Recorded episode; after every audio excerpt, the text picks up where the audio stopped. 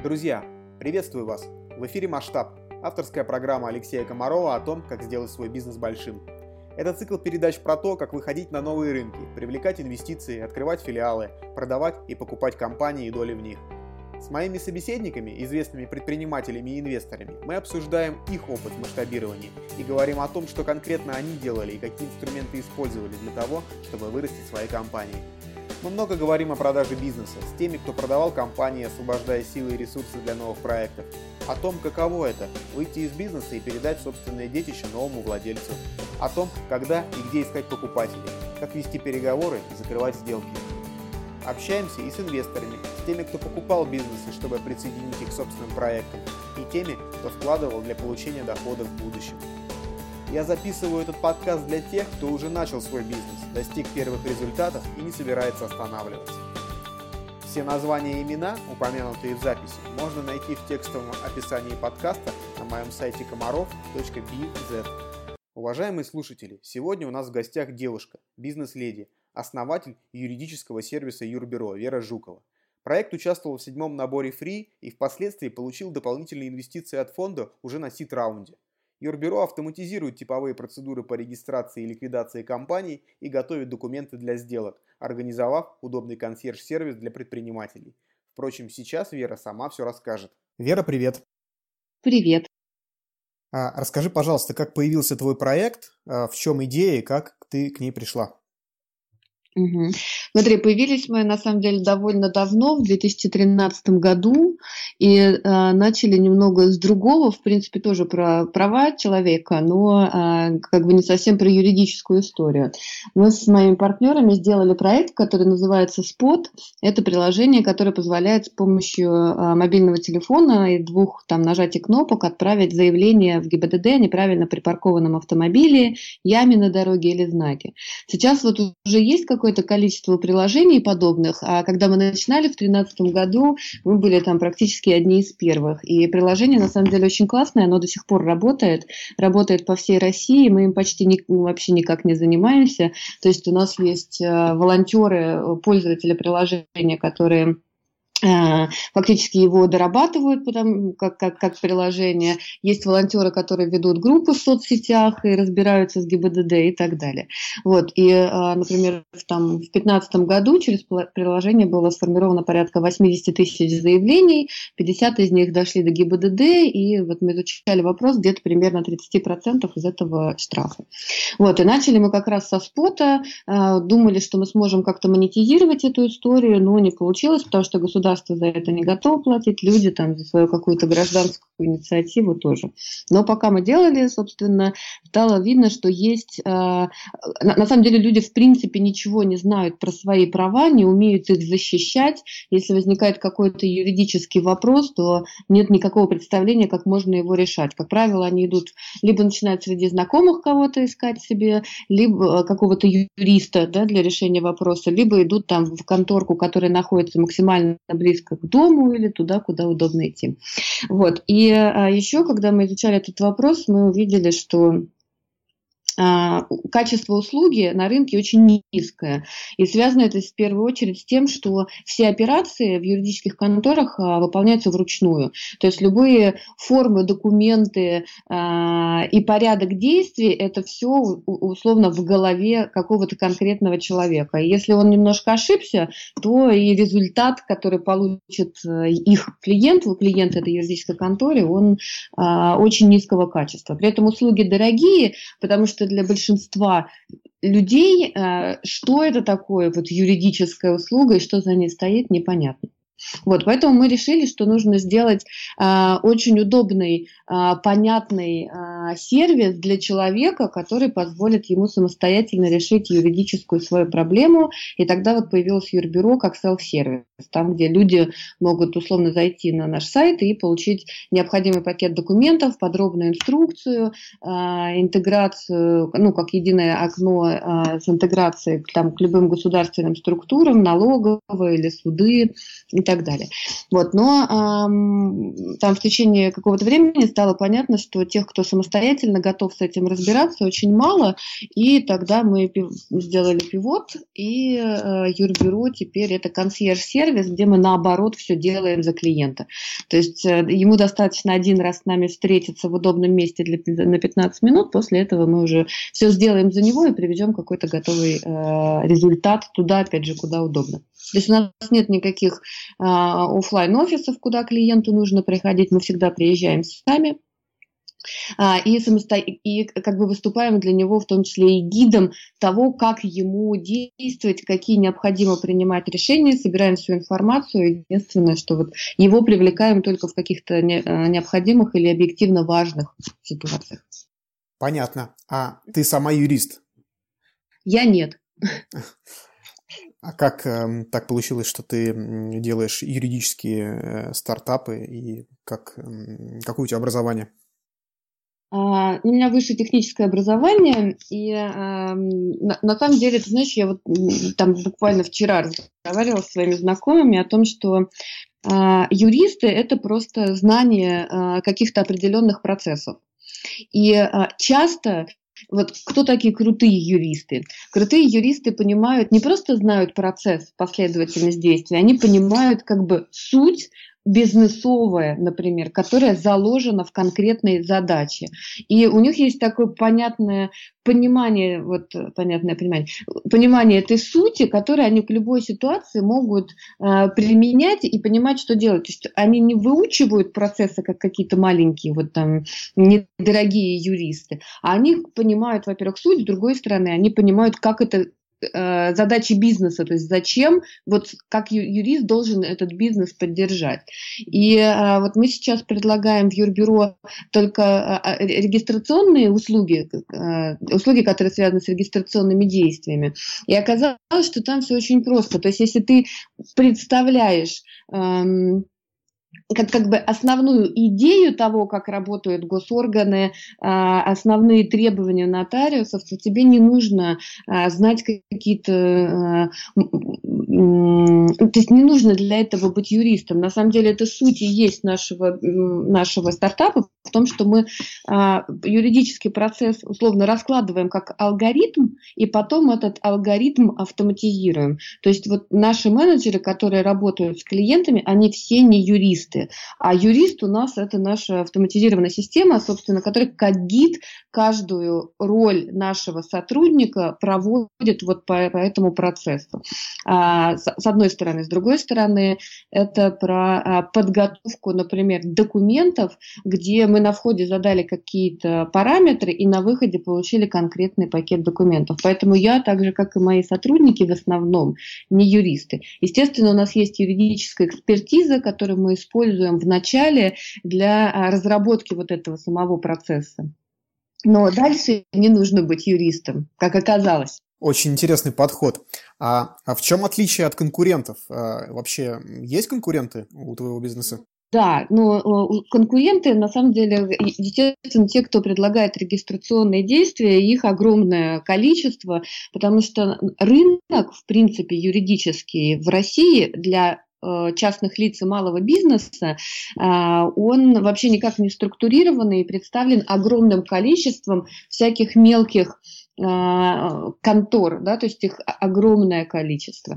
Есть рынок, который э, работает с корпоративными клиентами, там все понятно, там есть игроки, поделенный рынок, качество соответствующее, деньги и так далее. А рынок, про который я говорю, там огромное количество денег, но нет ни одного понятного игрока или игрока, который занимал бы больше, чем полпроцента там, доли рынка. То есть это э, совершенно дикий, не сложившийся рынок. И конкуренция конкурентов, конечно, огромное множество. Если выйдешь из метро, то часто встретишь человека вот в такой рекламе бутерброда, да, на котором написана регистрация ООО.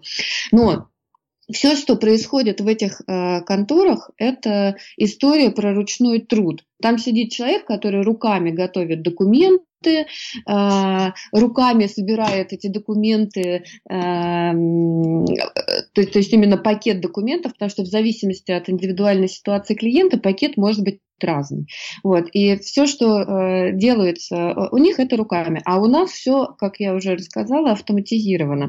То есть у нас сидит э, сотрудник, менеджер, который смотрит э, в нашу систему, нажимает кнопочки, на выходе получает э, вот такая услуга, вот чек-лист, вот это собираем у клиента, это подписываем, э, это эм, Относим, отправляем нотариуса, кстати, нажать кнопку «Письмо улетело нотариусу» и так далее. То есть как я и сказала, наше основное отличие в том, что у нас внутри все автоматизировано. От подготовки документов до управления полевым персоналом. То есть у нас есть ребята, которые бегают, встречаются с клиентами, с нотариусами, с налоговой, и, а, собственно, у них в кармане приложение, которое ему говорит, сейчас у тебя вот такая встреча вот здесь, а, вот там а, вот такие документы, кстати, с фоткой приложи их, отправь сюда. Вот. А, и это ну, какой-то совершенно другой уровень как бы, управления и организ... операциями. Вот. А какие еще услуги юридические подобным образом можно автоматизировать, кроме регистрации новых компаний? Слушай, на самом деле можно автоматизировать практически все. Э, единственное, естественно, придумала, как можно автоматизировать услуги, которые связаны с каким-то э, с разработкой, например, индивидуальной линии защиты. Да? То есть мы, у нас есть частично автоматизированные процессы, услуги, которые связаны с возмещением страховыми по ОСАГО. Часто они недоплачивают или вообще не выплачивают. Вот. И здесь можно автоматизировать таким образом, чтобы человеку тоже не нужно было совсем а, являться а, в суд, и мы это с помощью нашего софта там можем делать. Вот. А проблемы, точнее, услуги, где а, требуется, вот как я сказала, проработка какой-то конкретной истории, где совсем индивидуальная история, например, уголовные какие-то дела, или в принципе представительство в суде, вот здесь пока непонятно, как его автоматизировать. А все остальные а, это на самом деле на рынке порядка 80% запросов – это стандартные запросы, только 20 из них уникальные. И эти стандартные запросы там, в ООО умещаются, например, в 50 там, или в 100 различных вариантов. Это как бы история, которую легко автоматизировать. А, что можно? Можно автоматизировать э, э, а, товарные знаки, да, получение товарных знаков. Можно автоматизировать какие-то отраслевые решения. Например, вы открываете ресторан, для этого вам нужно получить вот такие согласования, вот такие документы отправить там, в СЭС э, и какие-то другие структуры. Вот. И это все на самом деле очень понятный алгоритм и, как правило, стандартный набор вариантов там, документов. Вот, поэтому автоматизировать можно много что, кроме, вот, как мне кажется, а, каких-то судебных историй. Я недавно где-то читал про одну американскую юридическую фирму, которая сделала бот, робот, mm-hmm. который автоматически отсуживает штрафы а, за нарушение правил дорожного движения. И у него там какая-то сумасшедшая конверсия в положительные решения. Ну, на самом деле, вот про ОСАГО, то, что мы делали, то, что мы начали делать, там точно такая же история. То есть есть просто последовательность действий, которые можно совершить, чтобы обсудить свои деньги у страховой. Вот. Дело в том, что а, у наш рынок, а, это про штатовский, на самом деле, а, как бы проект говоришь, на самом деле есть большая разница между тем, что люди знают про свои права и как они представляют, зачем им нужен юрист в Штатах и у нас. У нас, конечно, уровень права правовой грамотности в стране очень низкий. Поэтому спрос на услуги, он такой спорадический. Вот когда вдруг совсем уже больше некуда деваться, тогда э, идешь к юристу. А так в основном люди не пытаются себя защищать. Вот, поэтому понятно, что когда в Штатах подобные инициативы, там, конечно, намного более развит рынок. И у них, кстати, есть очень интересный проект э, LegalZoom, по-моему. А, это ребята как раз делали тоже полностью автоматизированную историю, где ты заходишь, нажимаешь, отвечаешь на какое-то количество вопросов, нажимаешь несколько кнопочек, на выходе получаешь вот как документы и э, инструкцию, что с этим делать. Они даже в 2014 году собирались уже на IPO выходить, ну вот немножко кризис шатну. Вот. В принципе, это похожая идея с селф-сервисом, то, что мы делали с Вербюро. Но у них это очень востребованная история, а у нас не очень востребованная, потому что люди или не хотят просто вообще этим заниматься, или боятся. А то есть они боятся, что у них даже с помощью вот очень корректного гида не хватит э, знаний или я не знаю чего э, для того, чтобы решить свой вопрос. Вот, поэтому сейчас у нас self-сервис – это как одна из услуг, которые мы предлагаем. Понятно. Скажи, пожалуйста, а где оказываются юридические услуги? Это только Санкт-Петербург или другие города в России тоже? А у нас есть, мы работаем вот по, по принципу консьержа, то есть где мы все время приезжаем к клиенту и все делаем максимально за него. Это Питер и Москва. А в принципе мы работаем по всей стране, то есть селф-сервис всегда работал по всей стране, и у нас очень много клиентов, например, из Сибири. Вот. И еще в рамках консьержа мы сейчас можем точно так же, вы прислали нам документы, мы прислали вам в ответ пакет, пакет э, документов, необходимых для регистрации, например, подробную инструкцию, что с этим делать. То есть у нас полный консьерж в Петербурге и в Москве и ограниченный вот такой в плане подготовки документов, это э, в остальных регионах. Понятно. А сколько, насколько большой бизнес э, сейчас, сколько сотрудников, клиентов, какие показатели ты можешь озвучить? Ну, на самом деле бизнес находится в начале своего пути, и, в принципе, наша задача минимизировать э, количество сотрудников внутри именно за счет автоматизации. То есть, в принципе, э, идея, э, где... То есть сейчас у нас есть несколько ролей, например, это селзы, например, аккаунты, и полевые аккаунты. СЛЗ, понятно, доводит клиента до момента решения что он купил услугу, аккаунт сопровождает всю сделку, полевой аккаунт это человек, который бегает, а, встречается с клиентом, с нотариусом а, и так далее. В принципе, идея, чтобы всего на сделке было вот два человека. Это тот аккаунт, который принципе ее ведет, то есть у него больше знаний, и полевые вот курьеры, которые перемещаются между нашими партнерами. Сейчас это 10 человек э, внутри э, у нас работает, э, клиентов где-то порядка э, 100 ежемесячно, это показатели растут, выручка вот последние месяцы это где-то в районе миллиона. Это уже ваш заработок, комиссия, да? А, это наш доход. А какое количество клиентов обращается к вам повторно но на самом деле, вот когда мы только начинали, э, этот показатель был где-то на уровне э, от 40 до 60 процентов. Это рекомендации и возвраты. Вот сейчас, когда абсолютные цифры начали расти, то э, вот этот процент он начал немного сокращаться, где-то в районе там 20-30 процентов. Это люди, которые возвращаются или приходят по рекомендациям. Просто так как у нас, тем не менее, ограниченный спектр услуг регистрационных регистрационные действия, то они как раз требуются, а, наверное, не так часто. Вот. Когда мы расширим предложение до а, сопровождения бизнеса юридического да, в обычной его деятельности, понятно, что этот процент точно вырастет. В какой момент стало понятно, что бизнес может стать большим? Было ли изначально такие цели делать масштабный бизнес? Ну да, ну, на самом деле мы, э, даже начиная со спота, у нас изначально была идея про масштабы. В принципе, вот как я и сказала, спот, например, работает по всей стране. А, когда мы делали селф-сервис Юрбюро, мы тоже его сразу запускали на всю а, Россию. А, и консьерж то есть вот в чем еще идея, вот если говорить про бизнес-модель, да, почему автоматизация поможет, например, быстро масштабироваться. Как я сказала, вот это наш гид внутренний, который сотрудника ведет по сделке, и гид знает как раз про все нюансы а, в зависимости от того, какие ответы а, менеджер дает. То есть он понимает, что ага, если вот такой состав учредителей, тогда нужно сделать вот это, а если такой, то вот это. Поэтому а, сотруднику не нужно быть юристом для того, чтобы или особенно или очень таким ярко опытным человеком, да, потому что э, автоматизированная вот эта штука, она за него уже все знает. И э, нужен просто очень бодрый и сообразительный э, человек, который умеет работать с людьми.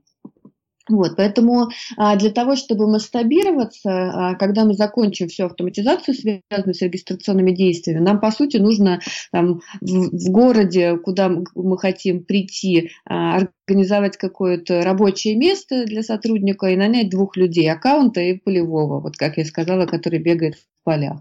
И э, привести их на месяц в Петербург, научить работать с системой, собственно, познакомиться с ценностями компаниями, и все, он готов.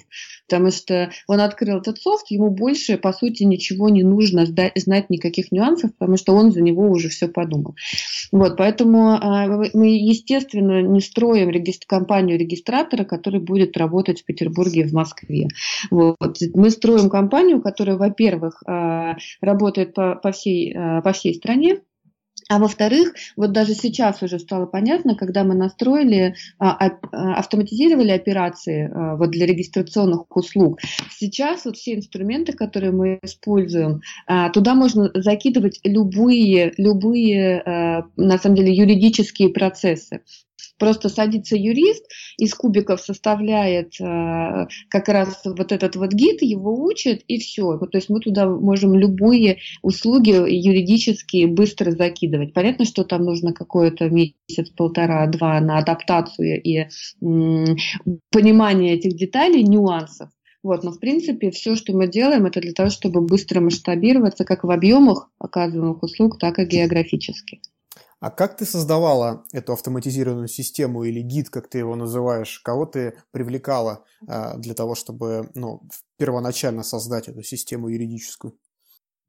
А, но на самом деле, а, так как нужно было разобраться, то у меня были а, такие юридические, наверное, консультанты, которые а, работают в, вот в конкретной а, сфере. То есть у меня а, был очень крутой юрист, который занимается всякими регистрационными штуками. Но чтобы разобраться, я все делала сама. То есть вот когда мы начинали а, от, от составления документов до похода в, нота, к, в налоговую, к нотариусу и работу с клиентами, я все это делала сама для того, чтобы а, юристу очень сложно... То есть юрист считает, что его деятельность деятельность нельзя автоматизировать. Понятно, у них есть такое вот о себе в том числе представление, что это слишком уникально, слишком много нюансов а, и так далее.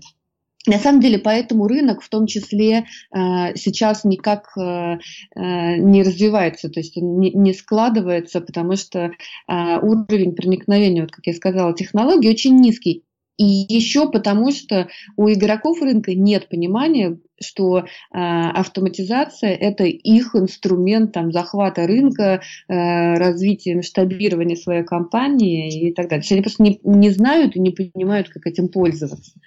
А, вот. Ну, а мне было, в свою очередь, нужно научиться как раз понять вот эту юридическую составляющую. Поэтому, когда мы начинали, у меня, естественно, были какие-то консультанты, потому что совсем сложно с нуля прийти, и все равно это э, э, какое-то, какое-то конкретное знание.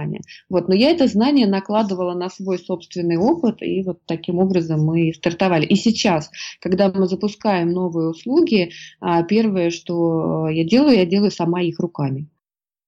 Было ли решение подать заявку э, в Фонд развития интернет-инициатив осознанным? Какие цели э, вы ставили перед собой, решив привлечь инвесторов в проект? Слушай, ну, если честно, мы, конечно, туда пошли а, за деньгами, потому что наши вот собственные инвестиции, которые были до этого, они заканчивались, и нам нужно было а, масштабироваться, поэтому мы пошли во фри за, а, чисто за инвестициями. Вот. А, но на тот момент э, на самом деле про фри ничего, э, я ничего, то есть я знала, естественно, что есть фри, но у меня было к нему довольно скептическое отношение, э, потому что, понятно, это государственные деньги, есть там личное мое мнение о том, как обычно все это устроено. Вот, я не относилась серьезно к тому, что я смогу прийти в акселератор и меня чему-то там научат. Когда стало понятно, что нужно идти в акселератор, это скорее была вот такая необходимость для того, чтобы начать говорить о каких-то инвестициях с фри. Вот, поэтому шли за деньгами, вот, а попали в акселератор. Как ты считаешь, что именно в твоем бизнесе привлекло фонд? А, был ли э, в твоем случае ключевой фактор принятия решения об инвестировании? И что это за фактор?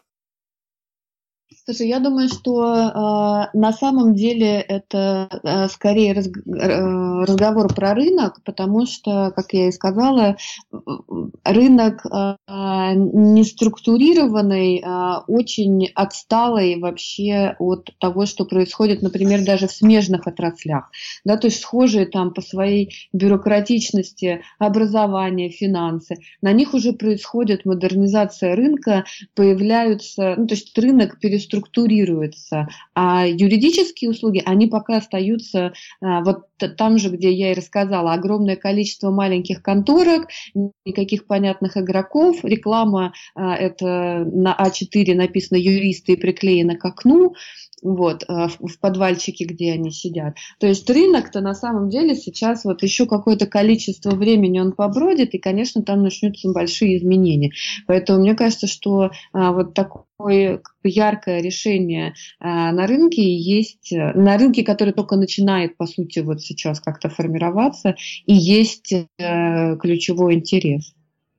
Но юристы в подвальчиках – это только один из сегментов этого рынка, ведь есть еще огромные консалтинговые юридические компании международные, такие как э, Ernst Young, Deloitte и прочие, которые представляют собой ну, миллиардные бизнесы, и юристы там такие э, очень много получают, и совершенно другой рынок и у них все в порядке с маркетингом. Абсолютно. Вот поэтому я в самом начале, когда мы с тобой начали говорить, и разделила, что есть э, рынок, где корпоративные клиенты, и вот они как раз и приходят э, ко всем, кого ты перечислил, э, к Пугинскому партнерам, э, к огромным адвокатским бюро. Да, вот я сказала, что там очень понятный рынок, понятные игроки, понятные доли, много денег и так далее. А я говорю про а, малый бизнес, который не может оплатить услуги Янга или Пугинского, а, потому что понятно, что структура цен вот этих компаний, она не, не включает только час юриста, который с тобой работает, а включает еще огромный аппарат, который над этим стоит, оверкост всякие, оверхеды, а, связанные с тем, что они снимают дорогущий офис и так далее. Это рынок корпоративных клиентов. А частные лица а, и малый бизнес, вот подвальчики – это предложение для них. И мы как раз именно на этом рынке-то а, и работаем. То есть мы не смотрим на корпоратов, потому что у них совершенно другой запрос. Вот, поэтому, да, там все хорошо, э, у них сложно, но все равно понятно, что у них есть даже какой-то внутренний софт, они там пытаются как-то это разбираться, но они ориентированы на э, другой сегмент рынка, у них другая целевая аудитория, вот другое предложение. В общем, скоро мы увидим а, забастовки юристов по аналогии с забастовками таксистов против Uber. Да, да, ну посмотрим. Вот. Но, как правило, на самом деле, сейчас мы, когда это обсуждаем с кем-нибудь из юристов, то м- идет, конечно, отрицание возможности того, что их э, труд и их знания можно автоматизировать.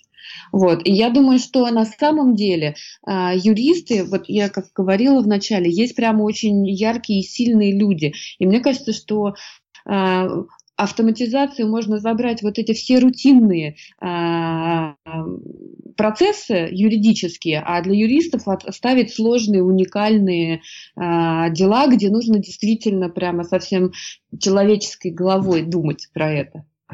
Окей, ну это их бизнес, и понятно, что они сопротивляются любым э, сервисам, инновациям, которые могут рынок сделать более прозрачным, они просто боятся потерять доходы. Окей, а возвращаясь к фонду, а, ты сказал, что вы пришли в фонд за деньгами, а в итоге остались э, и занимались в акселераторе. И в итоге основная ценность инвестиций э, в случае юрбюро это что? Это все-таки деньги или экспертиза или может быть что-то еще?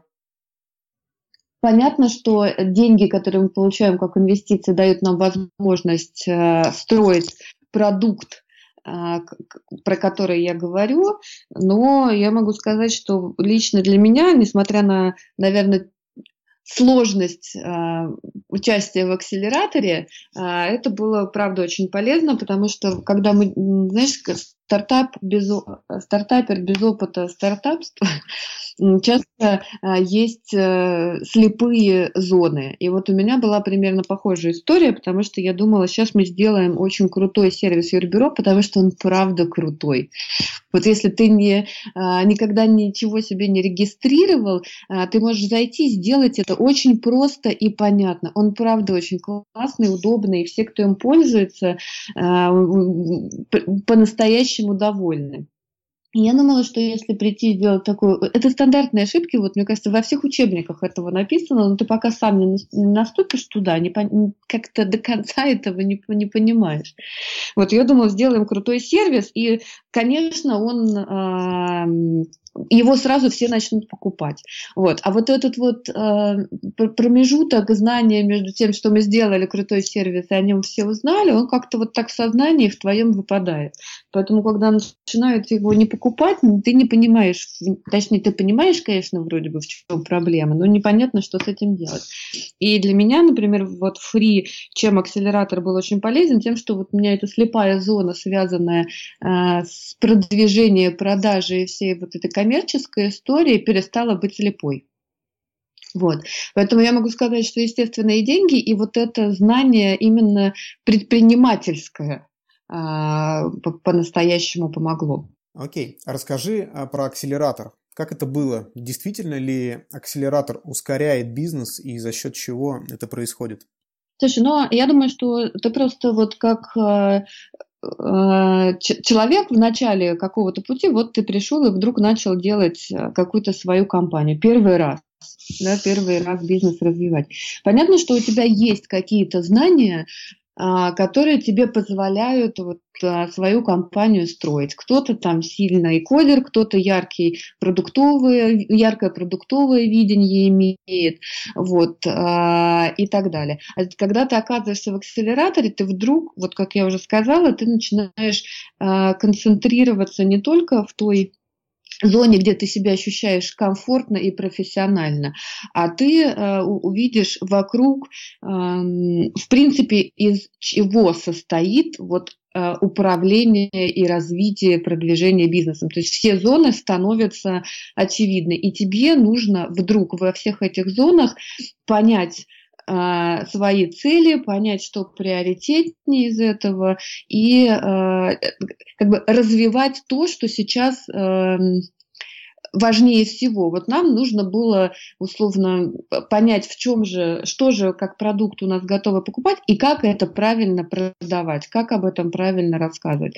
Поэтому, естественно, когда ты начинаешь подтягивать для себя вот эти вопросы, которые ты не думал или предпочитал не замечать, а, и вдруг ты начинаешь ими заниматься и тебе еще есть условно а, с кем верифицировать, насколько правильно ты это делаешь, а, то, естественно, это сразу тебя максимально ну, ускоряет. Это как, как, как пон, понятная история. То есть, когда ты начинаешь делать то, что нужно вот прямо сейчас, а, и, и, то, что полезно, а, как это, наиболее полезно сейчас для бизнеса, а не то, что тебе хочется делать, естественно, ты разгоняешься. И в основном, конечно, я просто помню и по себе, и по ребятам, с кем мы были в акселераторе, что в основном проседает э, именно маркетингово продажная история.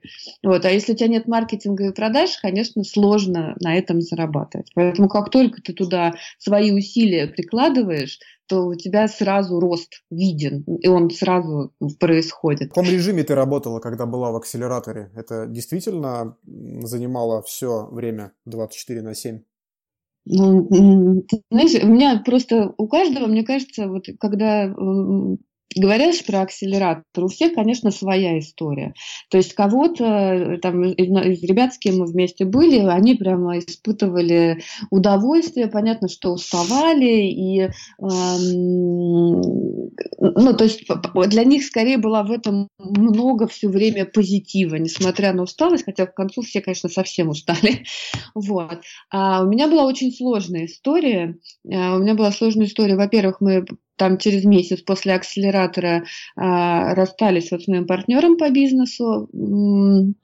Во-вторых, так как у меня случился пивот, то оказалось, что разработка, которая у меня была и писала селф-сервис, мне а, вроде бы больше не нужна, а там были аккуратно и тщательно подобранные люди, и мне пришлось с ними расстаться. И вот в середине акселератора а, мне нужно строить бизнес, и акселератор все равно сам по себе занимает какое-то время, довольно много усилий требуется. Вот, я осталась, по сути, одна. Поэтому мне было тяжело и с точки зрения эмоциональной, потому что приходилось выходить из рамки, вот рамок своего комфорта и делать то, что я не умею там и не люблю. Вот, я осталась условно без команды, в том числе просто даже без рук, кто мог бы мне помочь э, в каких-то вещах. Вот, поэтому я правда 24 на 7 нет никакого преувеличения, три месяца, и мне казалось к концу, что я уже больше не доживу до финала, до демо-дня. Вот, поэтому для меня было, правда, очень тяжело и физически, и эмоционально. Настоящему такой э, большой стресс. Но это моя личная история. Я говорю, что у всех, мне кажется, по-разному там складывается. Мне было тяжело. И иногда я прямо с удовольствием про это вспоминаю, а иногда совсем без удовольствия. Что ты почувствовала, когда получила первые инвестиционные деньги? А, ну, я могу сказать, на самом деле, что когда фри, а, ну, то, что, как я говорила, мы до этого у нас были собственные инвестиции, а когда фри проинвестировали, это на день мне стало немножко полегче, я бы вот так сказала, потому что когда ты уходишь из акселератора, а, и все равно вот для того, чтобы а, мини-сид получить, все равно история, где ты очень много продолжаешь работать и строить, потому что бизнес, а, так как еще был пивот, то его нужно было снова заново там создавать, выстраивать, разбираться и так далее. Вот поэтому у меня, а, еще нужно было готовиться к мини-сиду, все равно там тоже с этим много связано, в том числе и бюрократически организационных задач. Вот. А, поэтому после того, как я получила инвестиции, мне вот на день стало немножко полегче, а потом как бы все дальше началось или продолжилось. Я видел в ассортименте услуг, которые сейчас оказывает Юрбюро, в том числе и структурирование инвестиционных сделок. А, этот опыт а, ты внедрила уже после того, как закрывала сделки с Free? Да, потому что на самом деле я а, разобралась а, как бы в аспектах. Но мы не берем какие-то крупные сделки, мы берем скорее небольшие сделки, которые вот похожи э, на нашу. Вот, где ну, у нас есть, понятно, стандартный пакет документов, который мы адаптируем от клиента, под клиента и э, понятные как-то майлстоуны, которые проверяем для того, чтобы сделка была безопасной для обеих сторон. То есть какие-то очень крупные сделки, типа раунд мы, конечно, не берем. Мы берем вот какие-то небольшие начальные раунды. До какой суммы? А, слушай, это зависит на самом деле. Но где-то там 10-15 это нормальная история, потому что это небольшие деньги. 10-15 миллионов, да? Да. Окей. А, а сколько всего на данный момент Free проинвестировал в свою компанию? А, инвестиции согласованные, условно, которые мы получили, это 15 миллионов. Плюс понятно, что мы что-то получили за пока мы были в акселераторе, потому что там тоже идет небольшая инвестиция. А фри деньги перечисляет несколькими траншами. Вот сейчас у нас был там, заканчивается первый транш от 15 миллионов. Что, что принципиально изменилось в бизнесе, когда ты получила инвестиции? На что потратили и продолжаете тратить деньги? Ну, после того, как мы пивотнулись, и э, мне пришлось расстаться с нашей разработкой, э, на самом деле, когда вот консьерж уже получился именно как услуга, то для того, чтобы из нее сделать масштабируемый бизнес, там точно так же необходима в итоге разработка. Поэтому после того, как мы получили деньги, это а, автоматизация и а, проверка всевозможных маркетинговых гипотез. То есть мы ищем, продолжаем искать канал, а, в котором, а, через который мы сможем обеспечить такой стабильный и недорогой трафик для себя. Ощущаешь ли ты ответственность за чужие деньги, за инвестиционные деньги? Не боитесь ли тратить их? Э, не мешает ли это работать? Я ощущаю очень тяжелый груз тратить другие деньги, чужие деньги. Вот. И, и э, со временем, понятно, ты как-то к этому немножко привыкаешь. Вот. Я, в принципе, такая довольно э, трепетная в отношении чужо, чужого, чем я распоряжаюсь. Вот поэтому мне как бы э, ответственность, естественно, да, чувствуется. Работать не, меш, не мешает, чем дальше, тем проще с этим становится. То есть, видимо, понятно, какое-то развитие внутреннее, ты все равно к этому привыкаешь. А, расскажи, пожалуйста, а как развивался проект между э, пресид раундом, то есть акселератором, и потом уже сидом? Как получилось, что вы пришли к этим дополнительным деньгам? Вы намеренно э, целились туда? Да, ну то есть пока еще была, я была в акселераторе, я уже начала разговаривать с нашим инвест-менеджером о том, а, при каких условиях а, фри будут нас рассматривать на мини-сит. Вот, и у нас а, были расстроены там ряд KPI, в котором мы целенаправленно шли, и, собственно, в тот момент, когда бизнес-модель сошлась наша, то а, мы как бы и а, вышли на следующий раунд инвестиций. Сколько времени это заняло?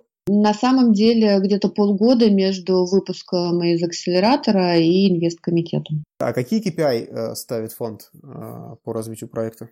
А, на самом деле э, они в основном связаны с ростом доходов и ну, есть еще KPI, которые связаны именно про маркетинговые истории, то есть какие-то каналы, которые э, могут обеспечить, как я и сказала, понятный, недорогой, дешевый трафик. Но в основном это доходы. Ну, то есть маркетинг в смысле сходимости экономики в конкретном канале. Да. Как вам кажется, Free э, может заработать на проекте, продав свою долю? Ну, я думаю, что через какое-то время точно да. А кто бы мог купить ее?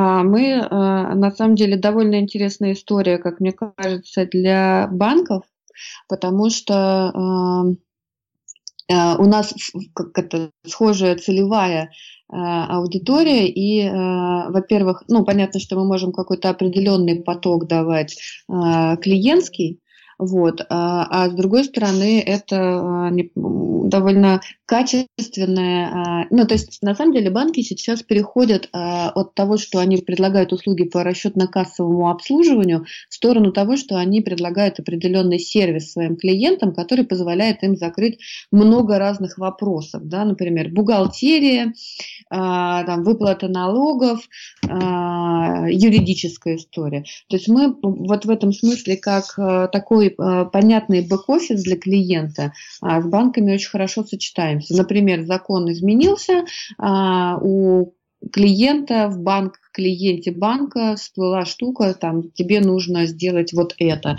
Нажал на кнопку и дальше там оказался условно уже в юрбюро. То есть в этом смысле мы для банков очень интересная история, потому что мы научились недорого и качественно вот эту юридическую поддержку э, им оказывать. А какие дальнейшие планы по развитию бизнеса? А, есть ли стратегические цели? Может быть, это новые раунды или IPO, или вы целитесь в продажу, как ты только что рассказал? Но на самом деле мы сейчас скорее а, хотим а, достроить а, вот этот бизнес и сделать его, а, отмасштабировать его географически. Вот. А, и а, про новые раунды, естественно. То есть после того, как мы вот достроим эту модель, то нам нужны а, инвестиции для того, чтобы развивать это, спектр услуг. То есть выходить за рамки регистрационных действий и автоматизироваться дальше. Как ты считаешь, что главное в запуске масштабных бизнес-проектов? Знаешь, мне кажется, что у меня еще нет права отвечать на эти вопросы. Вот когда через год мы уже будем в регионах представлены, я думаю, что, возможно, у меня тогда появится про это личное мнение. А, хорошо. А, если, как ты думаешь, противопоказания, каким предпринимателям не стоит начинать большие компании, а лучше открыть что-нибудь локальное, может быть, свадебный салон или кафе? Мне кажется, что я бы вот тут на самом деле никаких тоже правил бы не выводила. Тут, естественно, очень много зависит от увлеченности а, там, основателя а, своим проектом, то есть того, кто развивает. И тут вообще не важно, какой ты. Если тебе это очень интересно, ты максимум прикладываешь к этому усилия, а еще у тебя а, удача сопровождает, то все как-то так или иначе должно получиться. Мне кажется, тут нельзя никак делить людей на какие-то э, истории. Насколько удача важна в бизнесе? Ты веришь в удачу в предпринимательстве? Слушай, я не верю в удачу как в нечто э, неосознанное или совсем уж случайное, но мне кажется, для того, чтобы сложился именно вот какая-то большая и яркая история, то это, конечно, э, нужно вовремя оказаться в нужном месте с нужными людьми. То есть тут точно не без этого. Вот. И, э, ну, это часто, на самом деле, удача – это то, что ты сам себе э, как- как-то помогаешь, или за, заранее, что ли, много чего проделал, чтобы эти вдруг нужные люди оказались рядом. Мне кажется, но без нее, конечно, никак. Понятно. А, порекомендуй, пожалуйста, нашим слушателям фильм, книгу или какую-нибудь механику для личного развития, которые помогли тебе расширить э, мышление и стать успешнее э, в твоем проекте. Слушай, ну вот я, понятно, что я там читала разные книги, и мы про это даже говорили в разных интервью. Слушай, мне кажется, что вот сейчас э, про это очень много информации. Люди иногда пытаются в книжках найти какой-то ответ, там иногда бывает что-то полезное. Но на самом деле я бы скорее порекомендовала э, много общаться. Э, то есть все время с кем-то а, все время кому-то рассказывать про свою идею, ее обсуждать совершенно с разными людьми.